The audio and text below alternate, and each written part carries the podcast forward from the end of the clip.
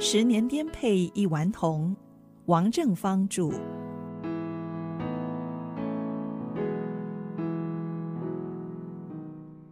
亲爱的听众您好，这一篇的题目是左邻右舍。当年我们住在西总部胡同三十八号，它是个传统的四合院。同我们一间院子北屋的是高家，一对年轻夫妇带着一个四五岁的女儿，他们说话有浓重的口音。父亲说。他们说的是河北土话。高先生不用上班，偶尔出门溜达一下就回来了。夏天晚饭以后，父亲喜欢坐在院子里乘凉，高先生就过来聊天儿。高太太很热情地招呼他们喝茶、嗑瓜子儿。高先生操着乡音，总是讲他在老家里的事儿。他曾经当过老家县城的保安队队长，抓过不少八路军。哦，那可是个玩命的买卖。他说，最后八路军围城了，高先生可是共产党的死敌呀。城要是破了，被他们逮到，一家人都活不了。所以他就赶快啊安排妻小先来北平，最后自己化了妆逃离县城。我站在旁边听得很入迷，老是有问题。我问他：“共产党为什么跟你过不去啊？”他说得很来劲，就说：“我挑过他们的人嘛，我挑过他们的人。”他比划着说：“围城的时候，俺们在城头上。”绑起被俘虏的八路，朝着城下的八路军喊：“这些人都还给你们！”就用刺刀一个一个挑他们扔到城下去了。他是说他在城头上把那俘虏的八路啊，用刺刀把他挑下去了。高先生的弟弟啊，也从老家搬来了，兄弟长得挺像。高老弟也不上班。每天在家里睡觉，睡醒了就蹲在院子中间发呆。蹲了一阵子又回去睡。他嫂子看不过去，问他：“你刚睡醒了，怎么又睡呢？”他说：“你看看，这不是直打哈欠吗？”嗨，高家小妹妹啊，就喜欢用手比成个手枪的样子，再在手上绕一根橡皮筋，嘴里念着“我崩你”。有时候他真的把橡皮筋崩出来，打到我脸上去了。嗨，我已经是小学四年级的学生了，还被五岁小孩欺负吓唬，好丢人呐！以后我看见他刚说要崩我，我就大喊：“你崩谁啊？”高小妹挺机灵，她说：“我蹦我自个儿，我蹦小三儿。”小三儿是左边院子里面南屋里郝家的三小子，活泼聪明，一张嘴巴总是没闲着。我父亲就送他一句儿歌：“小三儿，小三儿吃萝卜干儿，拉红屎还冒红烟儿。”小三儿跟高小妹差不多大，他还没上学呢，可是他比高小妹的这个学问呢大多了。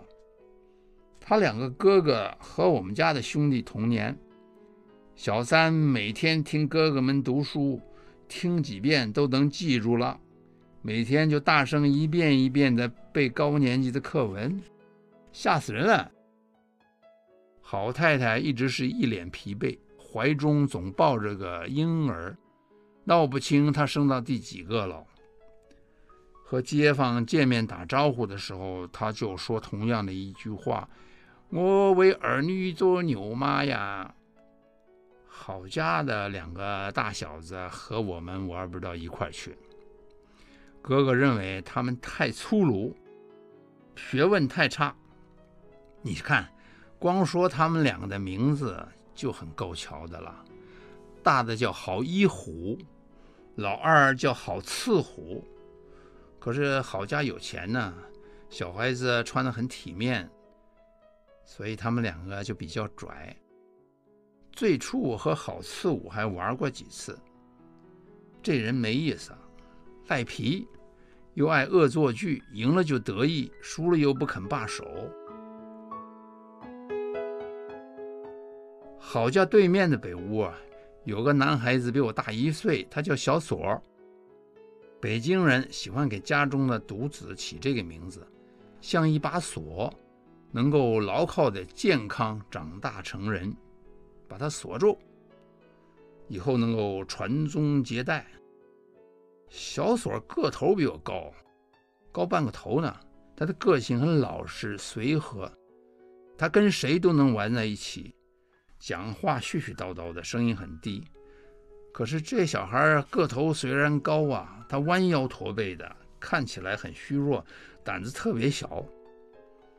他最喜欢跑到我们家来玩。